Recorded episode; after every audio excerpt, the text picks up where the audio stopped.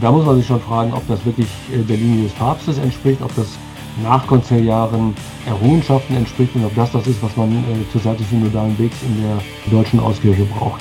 Liturgie historisch, muss man sagen, ist das, was wir heute als vorkonziliare Messe sehen können, was gefeiert wird, im Grunde eine, eine Neuerfindung einer vorgeblich alten Praxis und ist es möglicherweise sogar ein sehr postmodernes äh, Phänomen. Hallo und herzlich willkommen zu What the Facts, einem Podcast der Eule. Mein Name ist Philipp Greifenstein und in der heutigen Ausgabe spreche ich mit Benedikt Kranemann. Er ist Professor für Liturgiewissenschaft an der Katholischen Fakultät der Universität in Erfurt.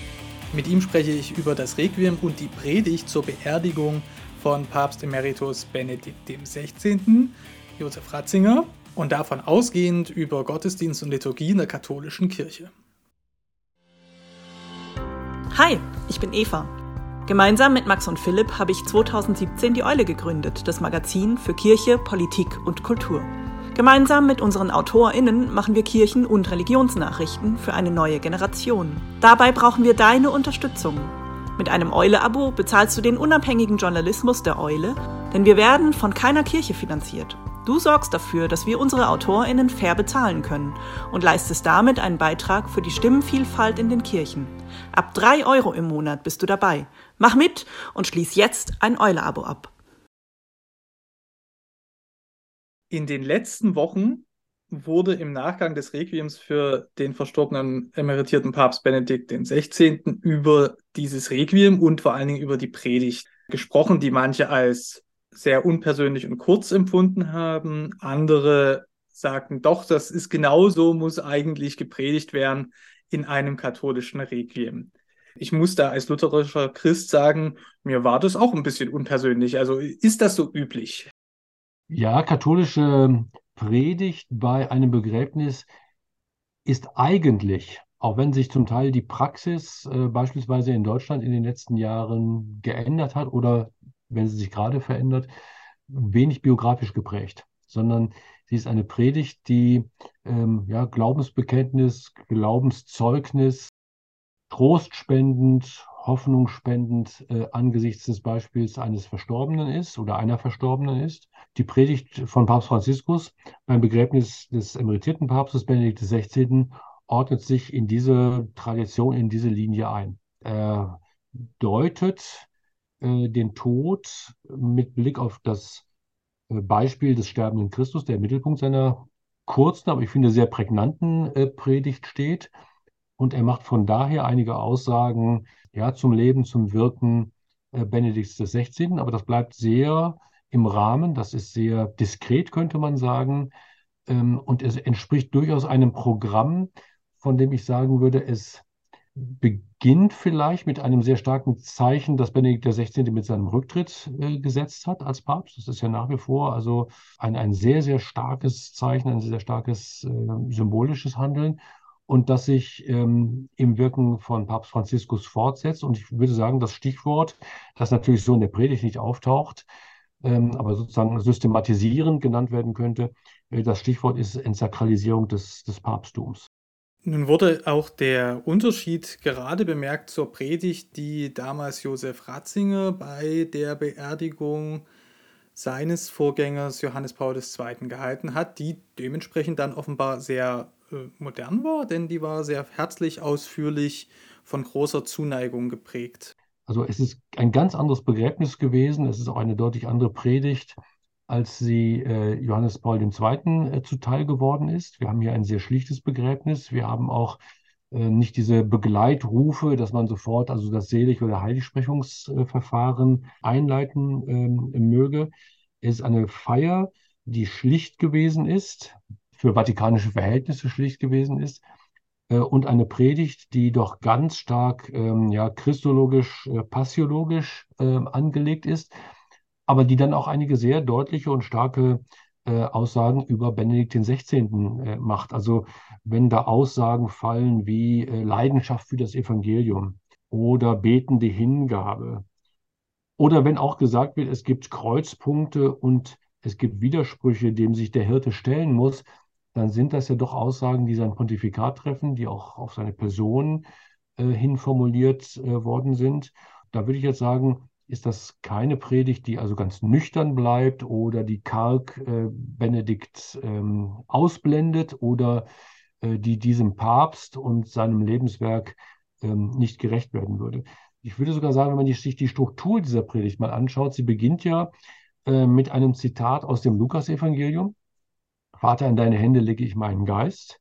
Und zum Schluss taucht dieses Zitat nochmal auf. Äh, Vater, in deine Hände legen wir ähm, seinen Geist, also wir beantworten sozusagen äh, den Verstorbenen. Äh, und am Schluss kommt eine Formulierung, Benedikt XVI. wird als treuer Freund des Bräutigams bezeichnet. Da werden ja doch sehr deutliche Aussagen mit den Verstorbenen formuliert. Also ich würde es so zusammenfassen, es ist schon eine Predigt, die in einer bestimmten Tradition katholischer Begräbnispredigt äh, steht. Aber das heißt mitnichten, dass sie nicht Aussagen über den Verstorbenen macht. Aber das ist nicht das, was wir heute immer wieder mal erleben können, dass das biografische Moment beispielsweise sie im Vordergrund steht, sondern und da würde ich sagen, trifft Franziskus sich doch mit Benedikt XVI. Christus selbst steht im Mittelpunkt, darum geht es. Von daher werden Aussagen gemacht, aber sie werden in einer Aussage, in einer Weise gemacht, dass man merkt, äh, mit Benedikt XVI. und dann würde ich schon sagen, verstärkt mit Franziskus verändert sich das Papsttum. Also es ist natürlich ein sehr komprimierter Text, das ja. muss man schon mal sagen. Ich glaube, vielleicht ist das auch so eine deutsche Eigenart zu sagen, es muss immer länger sein. Das haben wir ja schon mal erlebt bei der Predigt äh, von Justin Welby bei der äh, Beerdigungsfeier der Queen, die ja auch kurz war. Und ich ja. vermute, dass die Kritik in Deutschland auch einfach deshalb so heftig war, weil sie eben so kurz war. Das sind ja beide sehr komprimierte Texte. Es ist ja auch eine eigenartige Sprache. Also es ist ähm, also auch Freund des Bräutigams und so weiter. Das ist eine sehr bildreiche Sprache, die sich auch vielleicht so leicht gar nicht erschließt. Also man muss das auch wirklich, nochmal nachlesen, auch um so ein bisschen die Systematik dieser Predigt äh, zu erkennen. Es ist, würde ich auch sagen, eine Predigt, die auch eine gewisse ja, Offenheit mitbringt, die auch ähm, durchaus auch darauf hinweist, da gibt es also auch Spannungen, Brüche, das wird ja auch durchaus ähm, thematisiert, also wenn von Kreuzpunkten, Widersprüchen und so weiter ähm, die Rede ist. Und die Predigt, das muss man natürlich auch sagen, ist auch deshalb in Deutschland in der Diskussion, weil sich eben an Benedikt dem 16., Querstrich Josef Ratzinger, äh, durchaus auch die Geister scheiden. Also diese Predigt wird auch nochmal zum Anlass genommen zu sagen, also da zeigt sich doch, dass Franziskus einen anderen Kurs einschlägt. Äh, da hätten wir uns eine andere Würdigung äh, des verstorbenen Papstes und, und, Theologen erwartet. Da merkt man auch, dass Predigten ähm, durchaus auch äh, Texte sein können, die kirchenpolitisch ausgewertet werden und für Streitereien, für Auseinandersetzungen sorgen. Ja. Jetzt ist es ja so, dass die Predigt in den letzten Jahrzehnten ja einen gewissen Bedeutungsverlust erfahren hat. Es hält sich auch das Gerücht, dass das äh, ein Format ist, was mit unserer modernen Medienwelt nicht so richtig Stritt hält. Es ist ja auch wahnsinnig schwierig, so auf Dauer jemanden zuzuhören beim laut sprechen und denken. Mhm. mhm. Mm, beide Predigten haben so dieses Moment, dass sie sehr voraussetzungsreich sind. Da wird zitiert, äh, Papst Franziskus zitiert Benedikt, Justin Welby hat die Queen selbst zitiert, die wiederum auf einen Liedtext rekurrierte. Also das ist wahnsinnig voraussetzungsreich. Ist das einfach deshalb auch ein Anstoß für unsere normale Medienkonsumentenschaft, die wir, wo sagen, naja, wir möchten schon gerne ein bisschen mundgerechter haben, als dass ich jetzt die Fußnoten lesen muss, um zu sehen, was Papst Franziskus da eigentlich gemacht hat. Ja, wir haben es vielleicht gerne kürzer. Wir haben es vielleicht äh, gern, äh, gerne in einer anderen Sprache. Wir haben es vielleicht auch gerne, äh, möglicherweise auch geschult durch politische Rede und politische Sprache, pointierter, zugespitzter, durchaus auch kontroverser. Äh, das wird man bei diesen Papstansprachen so aber nicht, ähm, nicht haben können, die ja nochmal auch eine, ein anderes Genus sind. Also äh, es spielt eine große Rolle, hier mit bestimmten Traditionszitaten zu arbeiten. Also das können Bibelzitate sein, das können Zitate von Vorgängern sein, das können auch bei solchen Ansprachen Zitate aus äh, päpstlichen äh, Dokumenten sein.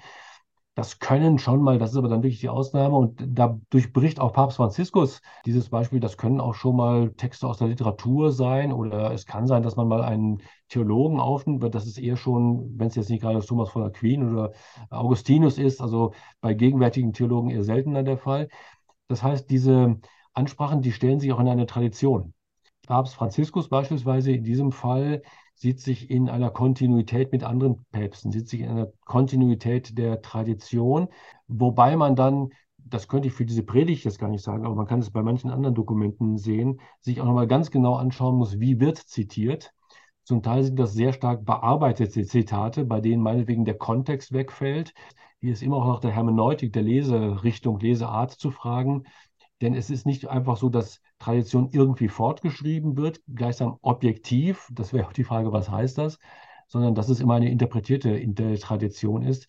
Diese Predigt von Papst Franziskus äh, bietet natürlich ein ganz bestimmtes Bild von Papstamt, bietet ein ganz bestimmtes Bild von Benedikt und zeichnet natürlich auch ein Bild von Kirche äh, implizit. Und darum wiederum wird auch diese Predigt zum Anstoß und zum Gegenstand der Diskussion.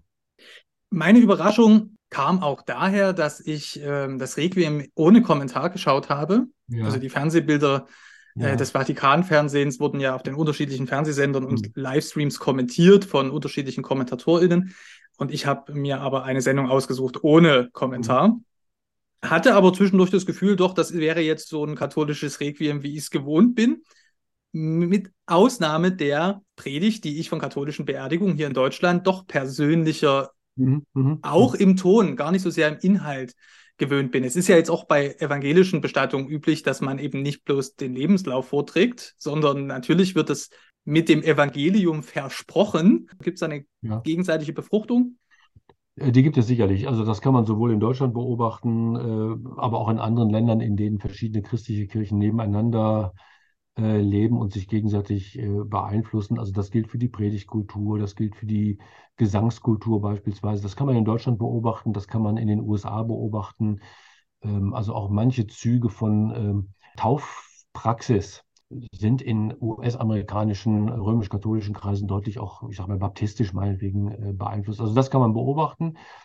Ich würde dennoch bei der Papstpredigt sagen, also der Stil ist ein Stil, wie er ja, klassischer, wenn man das so sagen darf, ähm, römisch-katholischer Begräbnispredigt entspricht. Aber man darf natürlich auch etwas anderes nicht ähm, vergessen. Franziskus stand natürlich, was diese Predigt angeht, unter gewaltiger Beobachtung, möglicherweise auch unter großem Druck. Also die Frage, wie geht er mit seinem Vorgänger um, wie würdigt er den?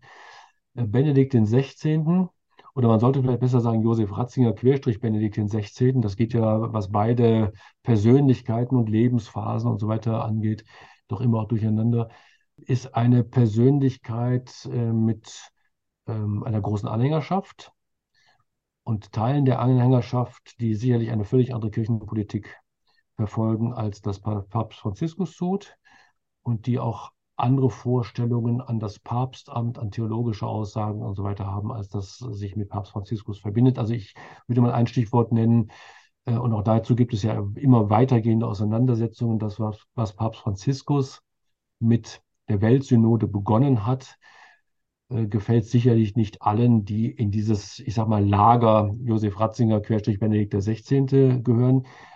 Ganz unbeschadet der Frage, was Benedikt XVI. selbst über diese Prozesse gedacht hat. Ja, da werden ja auch Dinge verschoben und interpretiert und, in, und untergeschoben. Und von daher war schon die Frage, der Ritus läuft ab da ist wenig Veränderung drin. Ähm, aber die Predigt ist natürlich die Stelle, an der man nun genau sehen konnte, wie ordnet Franziskus seinen Vorgänger ein. Und ich meine, das hat er sehr, sehr geschickt gemacht. Also es gibt sehr starke Aussagen über Papst Franziskus, äh, über Papst Benedikt, pardon, es gibt sehr starke Aussagen über Papst Benedikt. Aber dann ist auch deutlich, ähm, im Mittelpunkt steht immer wieder Christus. Das macht er sehr, sehr deutlich in dieser kurzen, aber ich finde auch dann sehr prägnanten äh, Predigt. Und das, was er an Aussagen äh, über den verstorbenen, emeritierten Papst sagt, das zeichnet doch das Bild eines Papstes, der Leidenschaft für das Evangelium gezeigt hat, der von seinen Haltungen her, ähm, so wie Franziskus das darstellt, dem gestorbenen und auferstandenen Christus äh, gefolgt ist. Das heißt, Franziskus lässt sich auf die kirchenpolitischen Auseinandersetzungen vordergründig gar nicht ein, aber wenn man in Rechnung stellt, das ist dann doch eine Predigt, die man in vergangenen Jahrzehnten oder Jahrhunderten anders gehalten hätte auf den verstorbenen Papst, dann ist das schon ein, ein Statement und dann zeigt sich schon, hier verändert sich etwas in der Wahrnehmung des Papstamtes. Es ist ja auch ausgelöst durch den Rücktritt von Papst Benedikt vor zehn Jahren die erste Predigt seit Menschengedenken, die ein lebendiger Papst auf seinen Amtsvorgänger hält. Auf Benedikt XVI. bezogen würde ich mal so sagen, vom Ende her kann man möglicherweise einige Dinge anders lesen. Also dieser Rücktritt ist schon ein Politikum gewesen. Und ich kann mir nicht vorstellen, dass ein Theologe wie Josef Ratzinger, Benedikt XVI., das nicht reflektiert hat, dass sich damit etwas mit Blick auf das Papstamt verändert. Also der Papst beendet selbst gewählt seine Amtszeit und zieht sich zurück, wie immer man dann das Zurückziehen beobachten und bewerten äh, mag. Aber das ist schon ein sehr starkes Zeichen. Und damit verändert sich nochmal die Sakralität, die Aura, mit der dieses Papstamt umgeben ist. Und Franziskus setzt das fort. Also was den Wohnort angeht, was die Fahrzeuge angeht, mit denen er sich bewegt, was die Art und Weise des Sprechens hier angeht, also in Pressekonferenzen sich sehr frei zu äußern, was wiederum zum Teil ja neue Probleme äh, aufwirft. Da merkt man, da ist, da gerät etwas in Veränderung und auch das äh, ist natürlich etwas, was Kritiker auf den Plan ruft.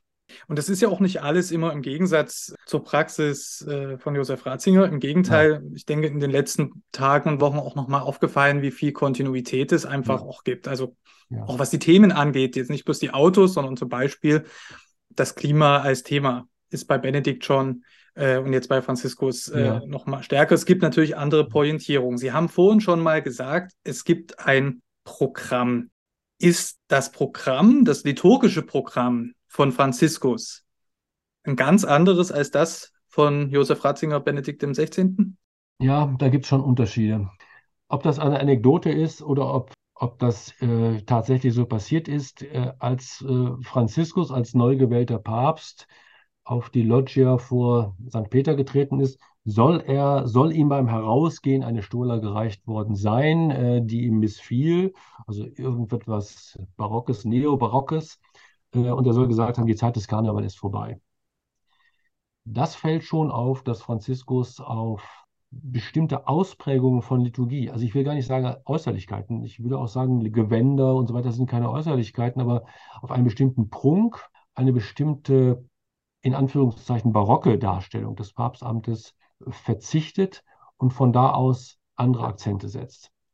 Inhaltlich äh, gibt es zwei, drei Dinge, die man auf jeden Fall nennen sollte. Ähm, Franziskus ist sicherlich kein Freund der sogenannten alten Messe. Da hat, setzt er deutlich andere Akzente als sein Vorgänger und hat auch Dinge rückgängig gemacht. Und ein dritter Punkt, der hängt damit äh, zusammen. Franziskus ist jemand, der Inkulturation offensichtlich eine größere Rolle zubilligt. Und wenn man in Dokumenten aus der Zeit von Johannes Paul II., die sich mit Fragen der Inkulturation beschäftigen, den Satz liest, also der römische Ritus ist im Grunde inkulturiert und damit wird das Ganze schon eingegrenzt, äh, sieht man bei Papst Franziskus doch, dass er da offener ist, da andere Erfahrungen mitbringt aus Südamerika und beispielsweise im Moment ja an einem Ritus für das Amazonasgebiet gearbeitet wird, womit die ganze Debatte der Begegnung von Liturgie und Kultur, die ähm, zumindest auf römischer Ebene nach dem Zweiten Vatikanischen Konzil nach meiner Wahrnehmung lebhafter geführt worden ist als in den letzten beiden Jahrzehnten, nochmal auf ein neues äh, Niveau gehoben wird. Also da sehe ich schon, schon, schon Unterschiede. Papst Franziskus hat ja mit einem Motto proprio, nämlich Traditionis Custodes, yeah. das wieder rückgängig gemacht, was Benedikt XVI. da eingeführt hat, nämlich die, die sogenannte alte äh, Messe als außerordentlicher Ritus. Die ähm, kirchenpolitischen Hintergründe davon hat Felix Neumann bei katholisch.de wunderbar ausführlich äh, aufgeschrieben. Das verlinkt man hier in die Show Notes und müssen darauf jetzt nicht en Detail eingehen. Aber mhm. für mich als Außenstehenden habe ich da so einen Widerspruch. Sie haben gerade gesagt, Inkulturation, mhm. größere Offenheit auch für äh, unterschiedliche regionale Traditionen, andere äh, Traditionen, die da mit hineinfließen. Auf der anderen Seite sagt Franziskus eben, was den sogenannten außerordentlichen Ritus angeht, den aber nicht. Jetzt würde ich jetzt, ich bin ja halt Protestant, ne, und sage, na ja, mhm. aber dieser außerordentliche Ritus, der ist ja auch bloß irgendeine Form, die sich halt in Europa mal entwickelt hat, vor gar nicht so langer Zeit. Ist das nie eigentlich auch sowas wie äh, eine eigene äh, Liturgie dann ähm, irgendwann geworden, ja. irgendwann äh, eben auch nicht mehr zeitgemäß, aber wenn jemand will, soll er sie doch feiern. Aber ich sehe schon, dass ich natürlich ein bisschen einen anderen Zugang dazu habe, denn der Anspruch besteht ja, dass das quasi die ursprüngliche Reform ist oder sein soll und äh, das natürlich jetzt auch kirchenhistorisch dann Quatsch. Was den außerordentlichen Ritus angeht, könnte man ja die Frage stellen, ob Benedikt XVI. da eine Tür geöffnet hat und dann irgendwann auch gemerkt hat, dass, oder merken musste, dass er der vielleicht auch Geister geweckt hat, mit denen er seine Probleme hatte. Ich denke schon, dass die Vorstellung Benedikt XVI. war, alles andere wäre also wirklich äh, paradox, dass man den Ritus vorkonziliarer Art genehmigen konnte, aber gleichzeitig die Gruppen, die diesen Ritus praktizierten, dennoch in vollem Umfang das Zweite Vatikanische Konzil akzeptierten und anerkannten. Hm. Und da muss man sagen, da gibt es mal massive Schwierigkeiten. Und das sagt Franziskus ja in Traditionis Custodies und dann ist das später auch nochmal in den ich sag mal, Ausführungsbestimmungen, in die Präzisierungen der Regeln, die der Vatikan vorgelegt hat, nochmal deutlich gesagt worden. Also wer diesen vorkonziliaren Ritus äh, praktiziert, und das schränkt Franziskus ja sehr, sehr stark ein. Also Neupriester, die ihn äh, praktizieren wollen, brauchen eine ausdrückliche Genehmigung des Vatikan. Das ist, das ist ja schon eine ganz, ganz hohe Schwelle. Wer ihn praktiziert, muss in vollem Umfang das Zweite Vatikanische Konzil akzeptieren. Man könnte so sagen, mit dem Konzil und den Neuerungen, die das Konzil umgesetzt hat, also so Dinge wie sairischer Messritus, also ein eigener Ritus, der jetzt auch nicht grundstürzend ist für Saire Kongo oder der jetzt geplante Ritus für das Amazonasgebiet, das sind Riten, die auf der Basis des Zweiten Vatikanischen Konzils nach vorne gehen. Ein Zugang äh, zu einer noch stärkeren Partizipation von Menschen vor Ort, man könnte vielleicht auch sagen, das müsste man sich im Detail angucken, eine Liturgie, die ähm, stärker ich, beispielsweise Geschlechtergerechtigkeit praktiziert und ähnliches. Das ist ein Ziel, das äh, Papst Franziskus ähm, sicherlich vor Augen steht. Und eine Sorge, die ihn umtreibt, ist zum einen, man will zurück zur Kirche vor dem Zweiten Vatikanischen Konzil. Und das könnte man auch so interpretieren, es ist eine vorkonziliare Liturgie, die von denen gefeiert äh, werden, die insgesamt das Rad rückwärts drehen wollen. Und mhm. das ist sicherlich nicht ähm, das Ansinnen von Papst Franziskus, ohne ihn jetzt als liberalen oder wie dann die Etiketten heißen, äh, Papst oder so ähnlich ähm, kennzeichnen zu wollen. Da muss man, glaube ich, sehr, sehr vorsichtig sein. Ja. Ähm, aber was er ablehnt, ist ein Zurück in die vorkonziliare Kirche. Also es ist ja völlig äh, eindeutig, dass diese Kreise sich überschneiden. Menschen, die Vorliebe haben für äh, den außerordentlichen Ritus und Katholiken und Katholikinnen, die äh, das Zweite Vatikanum ablehnen, aber auch generell sehr mhm. ja, politisch konservativ, mhm. reaktionär denken. Mhm. Ist denn mhm. die Liturgie immer politisch? Also Liturgie ist auch in der Geschichte durchaus ein Politikum gewesen. Und das kann man für verschiedene Jahrhunderte äh, sagen. Also dass die Karolinger beispielsweise, um mal wirklich weit zurückzugehen, dass die Karolinger eine bestimmte Liturgie für das Karolingische Reich favorisiert haben, römische Liturgie, die Liturgie, die an den Papstgräbern gefeiert wird, dass sie die favorisiert haben, hatte auch etwas damit zu tun, dass einheitliche Liturgie und einheitliches Reich, ein Reich durchaus zusammengehörten. Dass ähm, man im 16. Jahrhundert römischerseits versucht hat, äh, wobei man das dann immer, man müsste im Detail genau hinschauen, wie weit das funktioniert hat, weltweit einheitlich römische Liturgie durchzusetzen hatte natürlich auch damit etwas zu tun, dass man auch in Absetzung von den entstehenden Kirchen der Reformation oder von der Reformationsbewegung, ähm, dass man die eine römisch-katholische Kirche zusammenhalten wollte und das klar sein sollte weltweit, das ist römisch-katholisch und damit auch eine bestimmte Theologie, ein bestimmtes Priesterbild und so weiter verbunden war. Dass im 19. Jahrhundert es Kräfte gab, beispielsweise in Frankreich, die versucht haben, die letzten Diözesanliturgien abzuschaffen mit Erfolg der Benediktiner Geranger wäre da zum Beispiel äh, zu nennen, hatte natürlich auch nochmal politische Interessen. Das kann man jetzt auch ins Negative führen, dass es Kräfte gab in den 1930er Jahren, die sich aus bestimmten politischen äh, Gründen für die deutsche Sprache, für das Germanische, den germanischen Dialekt sozusagen in der Liturgie äh, stark gemacht haben, hatte auch bestimmte politische Interessen. Also das hat, spielt immer eine ganz große Rolle. Wenn wir in die jüngere Geschichte schauen, der Streit beispielsweise um liturgische Kleidung. Also ich denke mal meine Jugendzeit zurück, äh, wo dann ähm, im katholischen Bereich, aber ich glaube, es hat es im evangelischen auch gegeben, also möglichst kein liturgisches Gewand mehr getragen wurde, sondern eine graue, äh, ein graues Trevira-Gewand, über das man nur eine Stola äh, trug. war ein Ausdruck, dass man eine bestimmte Form von Priesterdasein, auch vom Klerikalismus ablehnte. Und da muss man sagen, ist äh, auch in jüngerer Zeit in Rom natürlich Politik gemacht worden, zur einen wie zur anderen Richtung hin. Dass also äh, Franzisk, äh, dass Benedikt sich von seinen Beratern äh, bestimmte Gewandstücke äh, reichen ließ und die auch benutzte, die für eine vergangene Liturgie standen, war ein politisches Statement. Und wenn Franziskus solche Dinge ablehnt, ist das auch wieder ein politisches Statement. Also ich, es wäre zu kurz, Liturgie auf eine kirchenpolitische äh, Dimension zu äh, reduzieren, aber es spielt natürlich immer eine Rolle. Mhm. Und das können Sie im römisch-katholischen Bereich bis heute, äh, bis heute beobachten. Also ein Pontifikalamt, in dem keine Ministrantinnen oder keine Lektorin oder keine Kommunionhelferin auftaucht, ist ein Stein des Anstoßes, weil das Ganze so gelesen wird und oftmals nicht ganz zu Unrecht. Äh, die Rolle von Frauen in der Kirche ist nicht im Blick oder das wird ganz bewusst gemacht, um Frauen hier auszugrenzen. Das muss man sich im Detail anschauen. Aber da merkt man, das Ganze führt sehr schnell zu politischen Debatten und Auseinandersetzungen. Hm. Das führt mich aber mal zur Frage nach der äh, Praxis in Deutschland eigentlich die katholische Kirche als und die römisch-katholische Kirche als Weltkirche bringt es ja mit sich, dass wir dann äh, diese Debatten ja nicht nur in Deutschland führen, sondern zum Beispiel auch äh, die sehr lebendige Publizistik in den USA wahrnehmen. Da ist manches Thema aber sicherlich anders gewichtet als in Deutschland. Also welche Rolle spielt denn dieser außerordentliche Ritus und der Streit denn eigentlich in Deutschland? Also ich empfinde die katholischen Gemeinden, die mir so vor Augen stehen und die ich so ein bisschen kenne, jetzt nicht als Gemeinden, wo dieser Streit lebendig ist. Der, der Streit ist in der Tat äh, um äh, alt, vorkonziliaren und nachkonziliaren Ritus, äh, ist in katholischen Gemeinden nicht wirklich lebendig.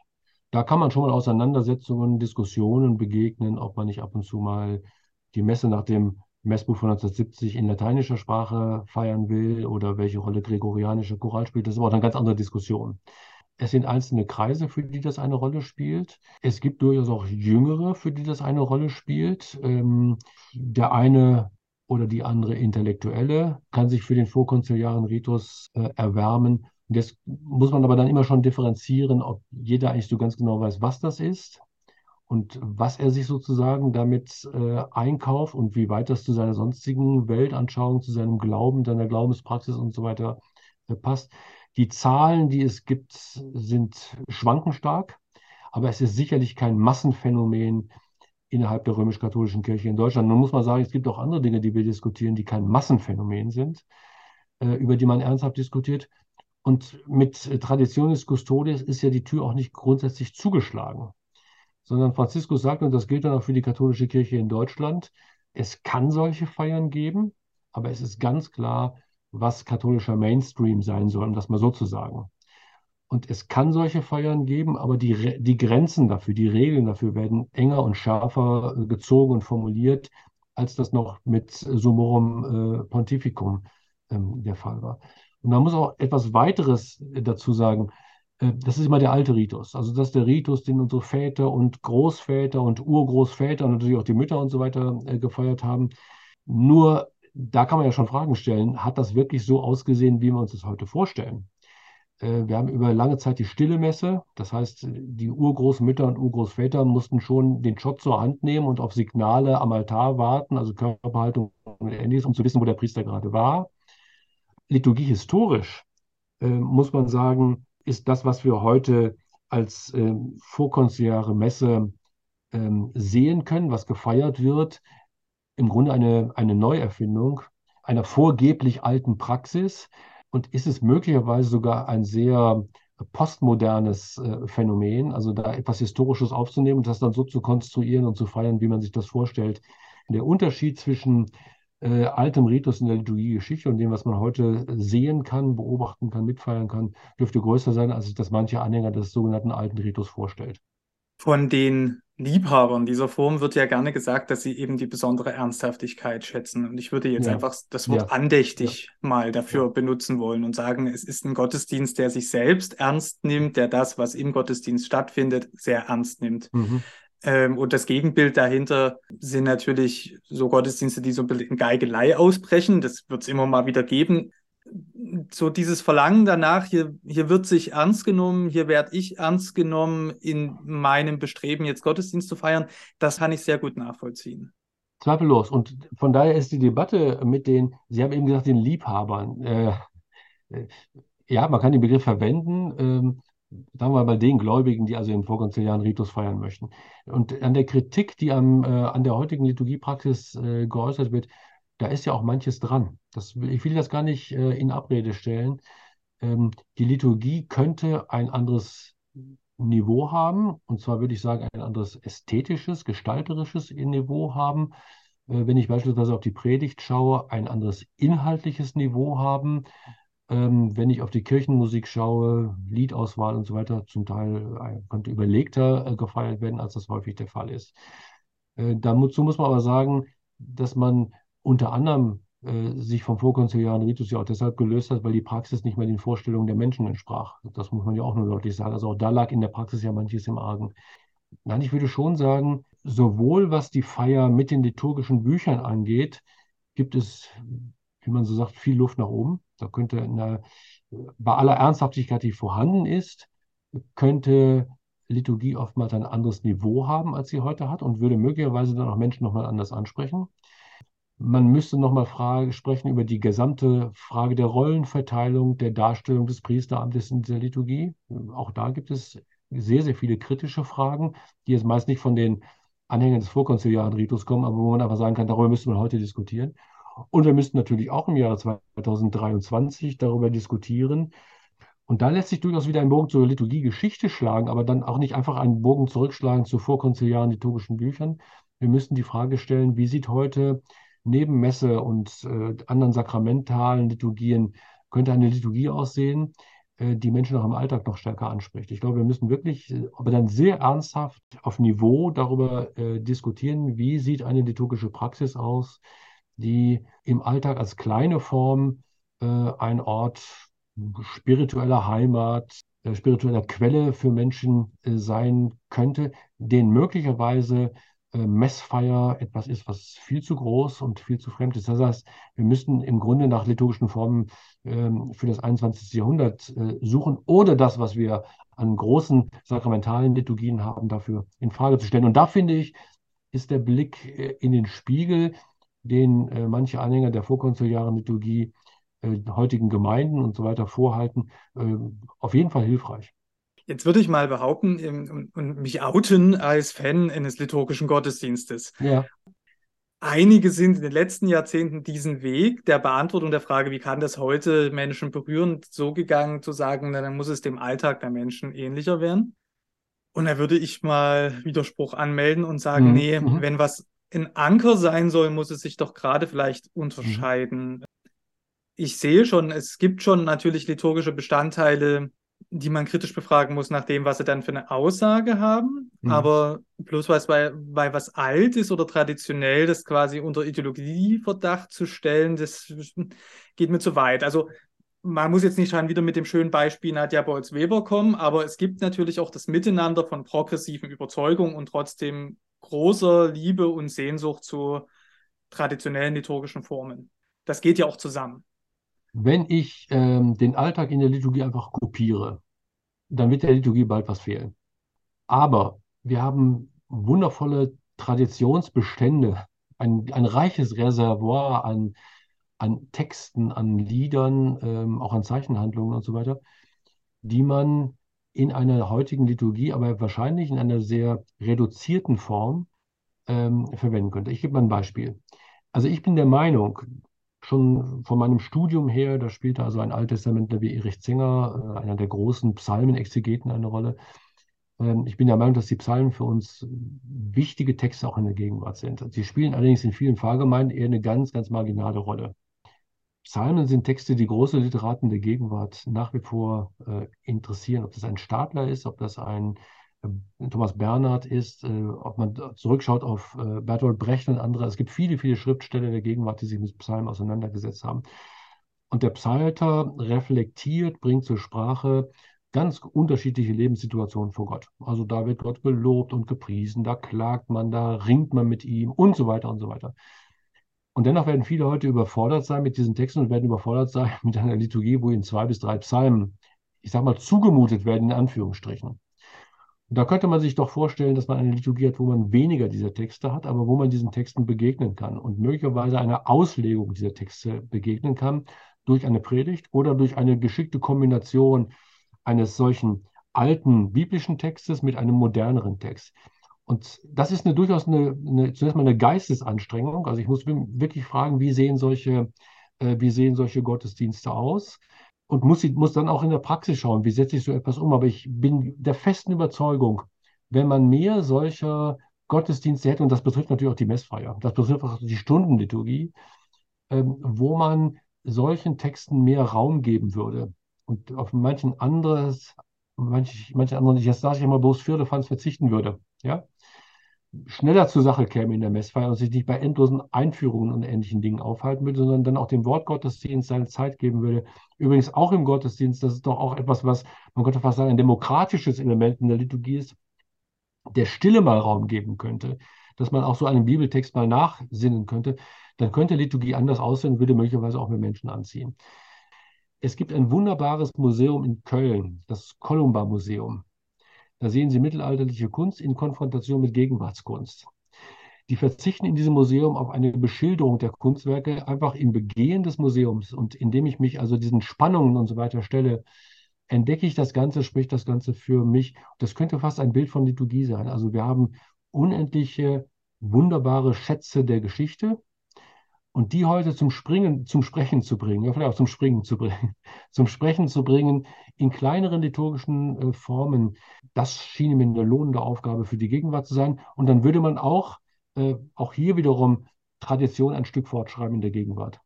Also ist das vielleicht sogar etwas, was man von den Traditionalisten lernen kann, insofern liturgischen Formen mal und ihrer Wirkung zu vertrauen und zu sagen, doch, äh, da, die machen für sich etwas, vielleicht auch ganz ohne den erklärenden Kommentar noch dazu?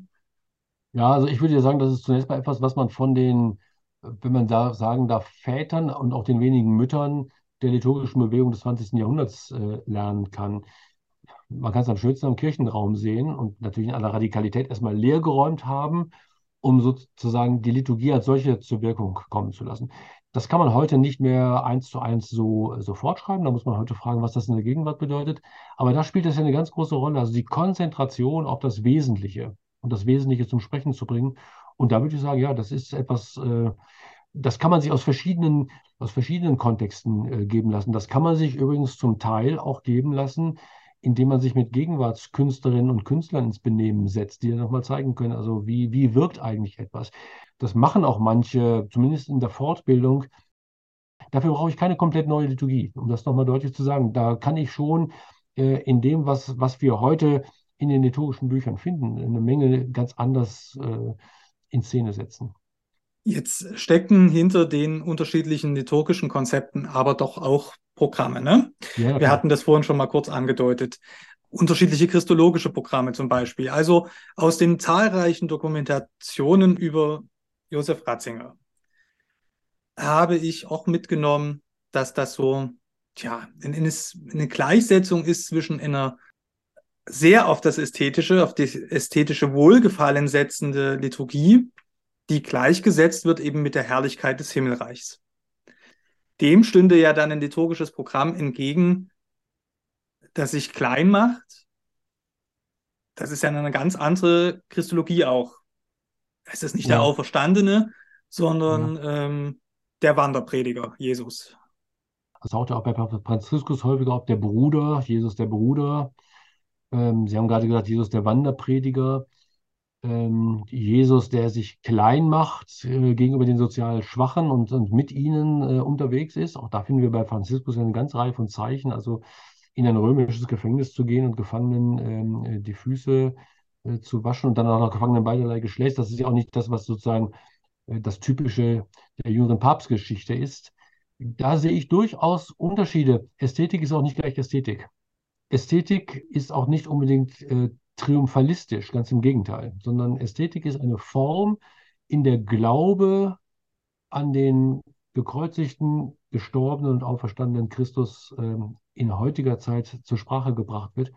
Und da gibt es zwischen den Ästhetiken, für die äh, Benedikt XVI.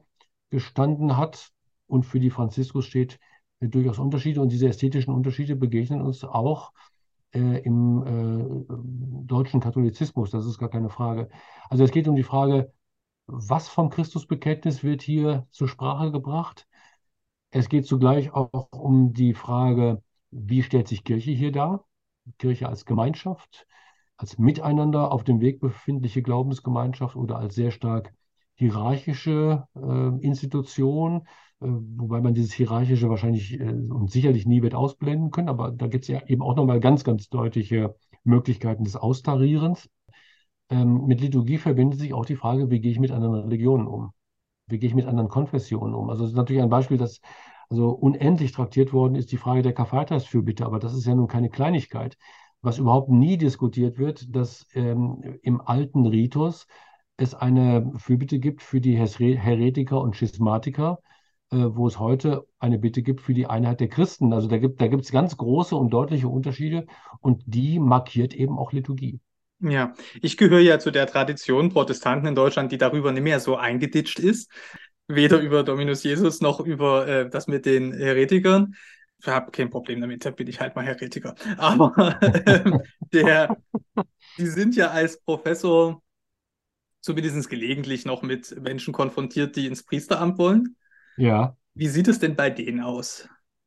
Denn äh, das ist ja eine Zielrichtung von Franziskus äh, offensichtlich. Ähm, mit seiner äh, Liturgiereform, der Reform von äh, Benedikt, da wieder stärker hin zu wirken, nehme ich an, auch als Reaktion auf die Rückmeldung aus den USA und aus anderen Ländern, dass es gerade unter mhm. den jüngeren mhm. mhm. Priestern und den Priesteramtskandidaten also eine wahnsinnige Vorliebe gibt für den außerordentlichen Ritus und damit verbunden äh, für ein deutlich reaktionäreres Bild mhm. der katholischen Kirche. Auch bei Priesteramtskandidaten gibt es natürlich Wellen, gibt es Moden, äh, auch, auch spirituelle Moden. Also wir, und man muss natürlich sagen, Erfurt ist eine Fakultät in der Diaspora und, und es, da stellen sich manche Fragen vielleicht auch nochmal anders. Also die Zeit, in der es unter Priesteramtskandidaten, die ich erlebt habe, eine sehr, sehr starke Vorliebe für den alten Ritus äh, gab, erlebe ich zurzeit nicht. Ich erlebe da anderes, ja, durchaus die Auseinandersetzung um den nachkonziliaren Ritus und wäre auch vorsichtig, jetzt Priesteramtskandidat sozusagen über einen ähm, theologischen Leisten zu schlagen.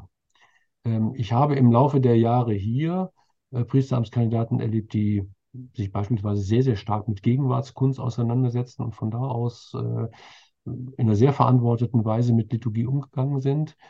Äh, ich erlebe Priesteramtskandidaten, die auch sehr stark, ich sage mal, dem, was man Jugendliturgie äh, nennen könnte, verpflichtet sind. Ich erlebe natürlich, erlebe natürlich auch Priesteramtskandidaten, die mit einem sehr konservativen Priesterbild äh, heutige Liturgie, äh, nachkonziliare Liturgie feiern wollen und dann also sehr stark diese hierarchische Abstufung beispielsweise äh, hineinbringen. Aber da muss man sagen, dass das ist schon sehr, sehr differenziert und sehr, sehr unterschiedlich. Es mag sein, dass das in anderen Seminaren und an anderen Orten anders ist. Äh, in den USA scheint die Situation eine ganz andere zu sein. Da gibt es dann also auch offensichtlich Seminare, die sehr, sehr gezielt auf konservativen äh, Nachwuchs hin äh, angelegt worden sind und bestimmte, einen bestimmten Typ von Priesteramtskandidat äh, anziehen. Und in den USA darf man auch nicht vergessen, spielt Kirchen, spielen Kirchenpolitik und Theologie, Liturgieverständnis äh, sehr stark ineinander und äh, sind die Polarisierung also maximal. Ähm, also ich würde es differenziert sehen. Nun muss man auch sagen, die Zahl der Priesteramtskandidaten ist sehr, sehr klein in Deutschland mittlerweile vermutlich auch dann nicht einfach repräsentativ für äh, Gemeinden. Aber dass man im Moment nach meiner Erfahrung sagen könnte, Priesteramtskandidaten sind diejenigen, die den alten Ritus nach vorne bringen wollen, das sehe ich bei denen, mit denen ich zurzeit Umgang, Umgang habe, überhaupt nicht. Äh, äh, tatsächlich ist ja die Realität der Gottesdienste sehr vielfältig, der mhm. im Gottesdienst handelnden Personen auch vielfältig. Ne? Da gibt es Pastoralassistenten, Pastoralassistentinnen. Mhm. In Deutschland wird sehr vielfältig gepredigt äh, von unterschiedlichen Personen. Es gibt Priester, die aus anderen Ländern nach Deutschland gekommen sind, natürlich auch eigene Traditionen mitbringen. Kann man sich jetzt einfach auf den Standpunkt stellen und sagen, ja, das ist eine katholische Vielfalt insofern, als dass man sagt, ja, wunderbar, immer ran. Oder ähm, gibt es da für die Bischöfe in Deutschland, die ja da irgendwie in der Pflicht stehen, wenn ich das richtig sehe, schon auch die Aufgabe hinzugucken und sagen, nee, Moment, ähm, es gibt Maßstäbe, die, die wir uns hier nicht unterlaufen lassen. Und das sind dann die Maßstäbe des Zweiten Vatikanums oder ist es so dem Gutdünken des Ortsbischofs anheimgestellt?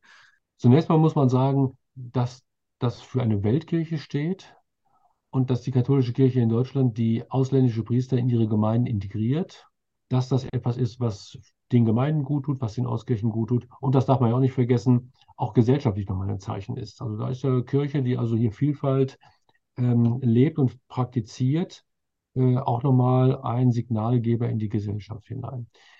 Man muss aber, glaube ich, im Detail genau hinschauen, äh, mit welcher theologischen Bildung, mit welcher Vorstellung von Gemeindeleitung, von Priesteramt, auch mit welchen Sprachfähigkeiten und so weiter äh, Menschen aus anderen Ländern nach Deutschland kommen. Da haben äh, deutsche Bistümer sehr, sehr unterschiedliche äh, Erfahrungen gemacht. Es gibt durchaus Gemeinden, ähm, wo Priester, ich sage mal aus bestimmten Gegenden Afrikas beispielsweise, äh, nochmal eine andere Lebendigkeit in die Liturgie reinbringen, auch ein anderes, ein anderes Verständnis haben von Bewegung beispielsweise im Gottesdienst und so weiter. Aber es gibt auch äh, Fälle, das muss man deutlich sagen, wo Gemeinden sich sehr, sehr schwer tun und wo es nicht nur an den Gemeinden liegt, äh, dass dieses Zusammenleben ähm, äh, nicht funktioniert. Die Bischöfe müssen, naja, mit Blick auf die Kriterien des Zweiten Vatikanischen Konzils, ja, und das, was nach dem Konzil ähm, aufge, an Regeln aufgestellt worden ist, ähm, entscheiden. Aber die Bischöfe müssen natürlich vor allen Dingen entscheiden im Zusammenspiel mit den Gemeinden, in die sie äh, Geistliche hinterher äh, entsenden wollen. Und da denke ich, muss man in Deutschland sagen, es geht nicht auf der einen Seite von synodalem Weg zu sprechen und auf der anderen Seite dann doch immer wieder von oben nach unten Entscheidungen zu treffen. Also da müsste sich Synodalität auch zeigen, äh, darin, dass man in den und mit den Gemeinden äh, im Gespräch ist.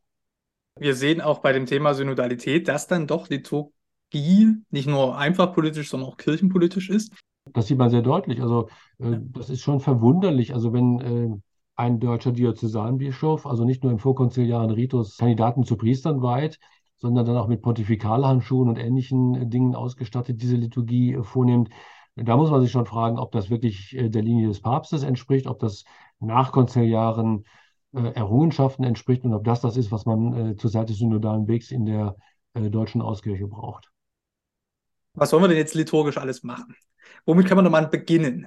Ich glaube, ein ganz wichtiger Punkt wäre, vor Ort mit Menschen über Liturgie ins Gespräch zu kommen, auch mit denen, die nicht mehr kommen um mal zu erfragen, warum in einer Zeit, in der Rituale in der Gesellschaft, auch in der wissenschaftlichen Diskussion, in dem, was man an Lebensberatern in Buchhandlungen findet, eine ganz, ganz große Rolle spielen, warum in dieser Zeit sich so viele vom Gottesdienst der Kirche dispensieren.